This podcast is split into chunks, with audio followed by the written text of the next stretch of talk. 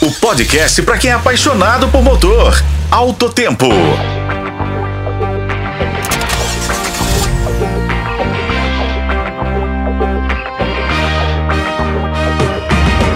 Olá, amigos. Aqui estamos para mais um podcast de Alto Tempo. Tudo sobre o universo automotivo.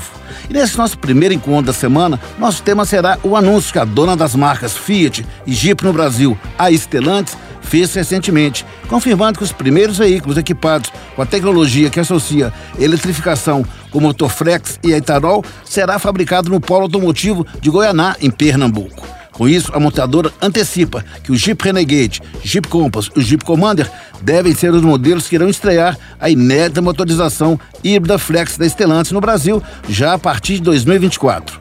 Ainda conforme a Stellantis, posteriormente essa tecnologia será expandida para outros dois polos automotivos brasileiros da marca no Brasil, a fábrica da Fiat em Betim e dos modelos da Peugeot e Citroën em Porto Real, no Rio de Janeiro. Esse avanço simultâneo é possível porque essa tecnologia é de aplicação flexível e pode equipar vários modelos produzidos pela Stellantis, afirma o fabricante em seu comunicado oficial.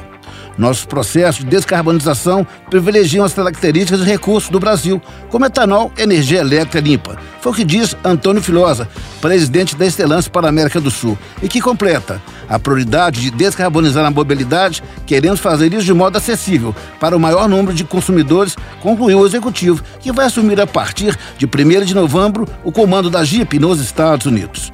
Eu sou Raimundo Couto, esse foi o podcast de Alto Tempo. Acompanhe nos tocadores de podcast e na FM O Tempo.